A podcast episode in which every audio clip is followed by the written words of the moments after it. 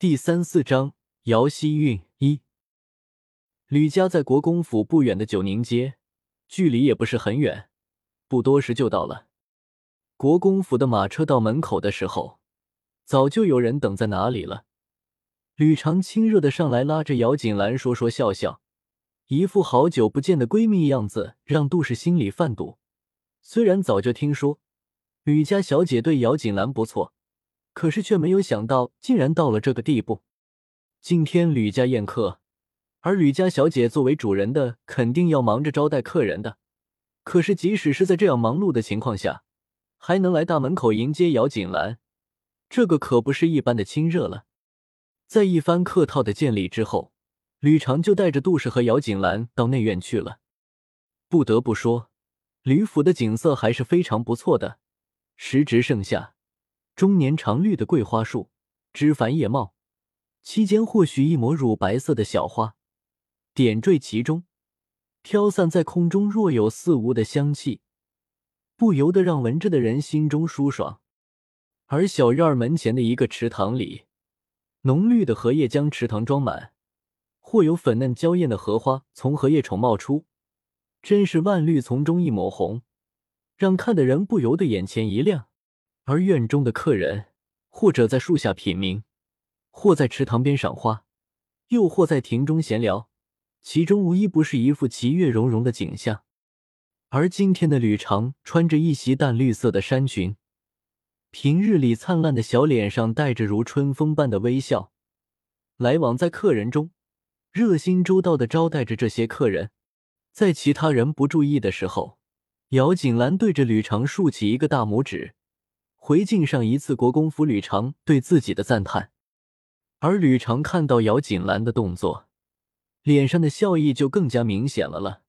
那是也不看看他吕长是谁，不过就是应酬嘛，谁不会呀？这个吕小姐和姚大小姐的感情倒是很不错呀。虽然小心，不过姚锦兰和吕长偶尔的互动还是被在场的那些妇人给看在眼里，于是很是夸赞道。这话一出。本来喧嚷的气氛，一下子就变得有些静默了。谁不知道，不过是一个月前，姚国公府的大小姐还和吕家小姐大打出手，而姚锦兰还因为受伤严重呢。这个时候说起这个话，怎么听都感觉有些嘲讽的意思。是呀，我和兰姐姐的感情的确是不错，我们之间的缘分就叫做不打不相识，越打越亲热。吕长拉着姚锦兰的手来到那个妇人的面前，毫不在意的说着，好似没有听懂那个妇人话里隐含的意思。吕夫人之前也是有些怔愣，不过随后立即就反应过来，对着旁边的妇人取笑道：“他们呀，现在感情可是好的不得了，一听说姚小姐要过来了，就立马迫不及待的跑到门口去迎接去了。吕小姐这个样子，足以说明是一个大度。”内心纯善的好孩子呀，这样的性格可是非常难得的。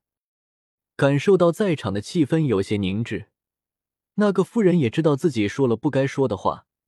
听到吕夫人的话，倒也很快就借坡下驴。是呀，张夫人说的还是不错的。吕小姐人真的很不错。有了一个人夸赞着吕长，很快不少的人都开始夸赞着吕长。不过，对于这个事情的另一个主角姚锦兰，却是一句话都没有提及到。可是夫人们懂得收敛自己的心性，知道什么话该说，什么话不该说。可是，在场的小姐们的修长就还有些不够看了。看着站在面前一直都没有说话的姚锦兰，都忍不住窃窃私语的开始讨论着。一人言，不是听说姚大小姐因为打架受伤严重吗？怎么还会来到这个宴会呀？是我早就羞愧的不敢出门了。一人言：“是呀，要是我做下了这样的事情，那么我肯定都不会出门了。而且听说姚大小姐的脸都给伤到了，不知道毁容没有呀？”又一人言：“不过既然他和吕家小姐都打架了，那么现在两个人关系怎么会这么好呢？”好了，不要说了。就在众小姐对于这个事情讨论的非常欢乐的时候，好似这样去踩低别人就可以捧高自己了一般无比欢乐的时候，一个夫人忍不住对着自己的女儿轻轻的呵斥道，不过那语气里没有一丁点的责怪自己的女儿，不过是怕女儿在这样的场合说了太多不该在人前说的话。那么最后要是让那些夫人听到，对于女儿的名声就不是那么好了。不过自始至终，那个夫人都没有考虑过，她的女儿这么说姚锦兰，对于姚锦兰的名声会产生什么样的影响？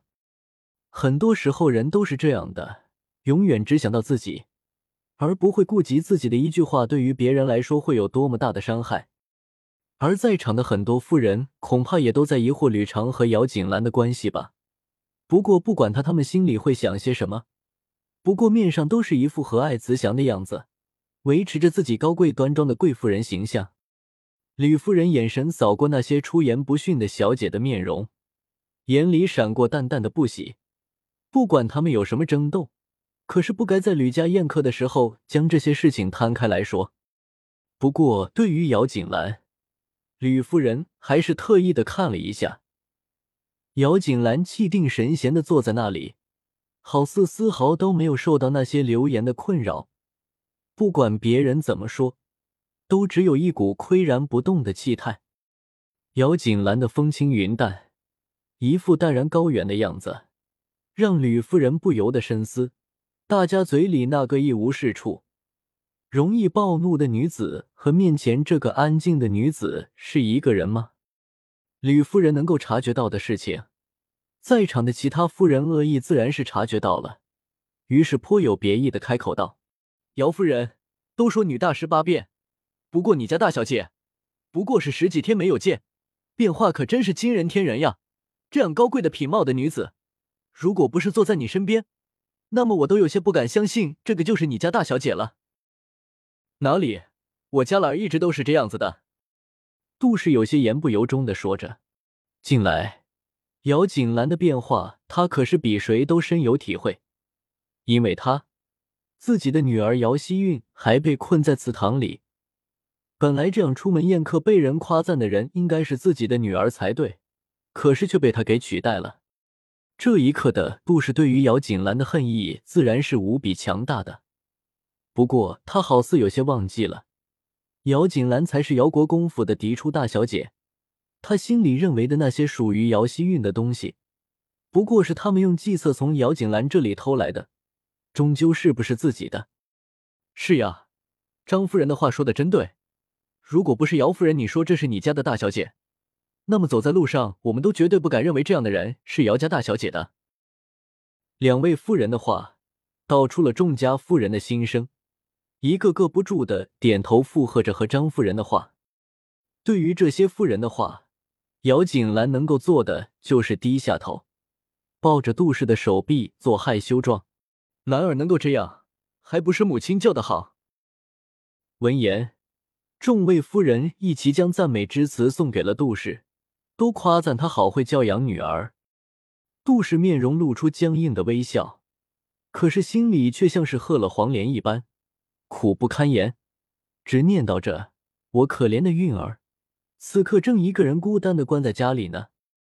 可是杜氏没有想到，那个一直都被他念叨着的可怜的女儿的声音，下一刻就出现在了他的耳边。韵儿见过各位夫人，愿夫人们安好。就在大家都在言笑乐乐的时候，一个清脆甜美少女的声音出现在众人面前。不见其人。闻其声，话落，一个打扮的华美、高贵的女孩就出现在众人的眼前。清脆的声音带着这个年纪少女特有的娇媚，那讨巧的话语让人感觉到她的灵动有理。姚希韵的出现让场面再次出现静默。吕长本来是好好的看着姚锦兰应付那些妇人的。不过，姚希韵的出现让他的好心情戛然而止，想要开口嘲讽两句，不过却给非常了解女儿性格的吕夫人给拉住了。众人看着面前打扮的艳光四射的姚希韵，一身的行头怕是比姚锦兰这个正经的嫡女都还要华贵吧？这个就是国公府的二小姐吧？真是不错，艳丽的跟朵牡丹花似的。一位妇人夸赞道：“是，这个我的二女儿。”杜氏神色有些僵硬的回答道。下面的人看着站在杜氏身边艳丽华美的少女，眼里闪过嘲弄。这个国公府的两个女儿还真的有些不一样呢。二小姐比大小姐的服饰都要华美艳丽，不过这个京城说大不大，说小也不小，对于国公府的事情大概还是知道的。想到姚锦兰毕竟不是杜氏的亲生女儿，对于有这样的差异也就释然了。姚希韵对于这样所有的人看着自己的时候都带着艳羡、惊艳的神情，可是非常满意的，心里得意完了。然后娇笑着走到姚锦兰的面前，对着各位夫人夸赞道：“各位夫人，韵儿可不是什么卖瓜的王婆，可是还是不得不说，我家大姐姐呀，绝对是一个天赋异禀的聪明人，遇事沉稳，做事果决，看事儿都有自己独特的见解。这样的才能可不是我能学得来的。”看着姚希韵，好似是一脸纯真无邪的在夸赞自己大姐姐的模样。有些稍微年纪大一些的夫人眼里闪现出讥讽的神色，这个二小姐可没有表现出的那么敬爱自己的长姐吧？在这样的场合里，大肆的宣扬自己的姐姐天赋异禀，遇事沉稳，也就是说是一个胸中自有沟壑的人，做事果决，代表着心狠；而自有自己独特的见解，则是点出了他家大姐姐绝对不是一个能任人左右、听从别人意见的人。看来这个国公府还是不怎么平静呀。姚希韵的话让杜氏眉头一皱。不管在家里怎么斗争都可以，可是韵儿是真的不该将这样的小心思拿到这样的场合来说。这里坐着的都是各个府邸的当家夫人，可以说是经过了无数的后宅内斗脱颖而出的胜利者，而韵儿这点小心眼拿到这里，怕是有些不够看的。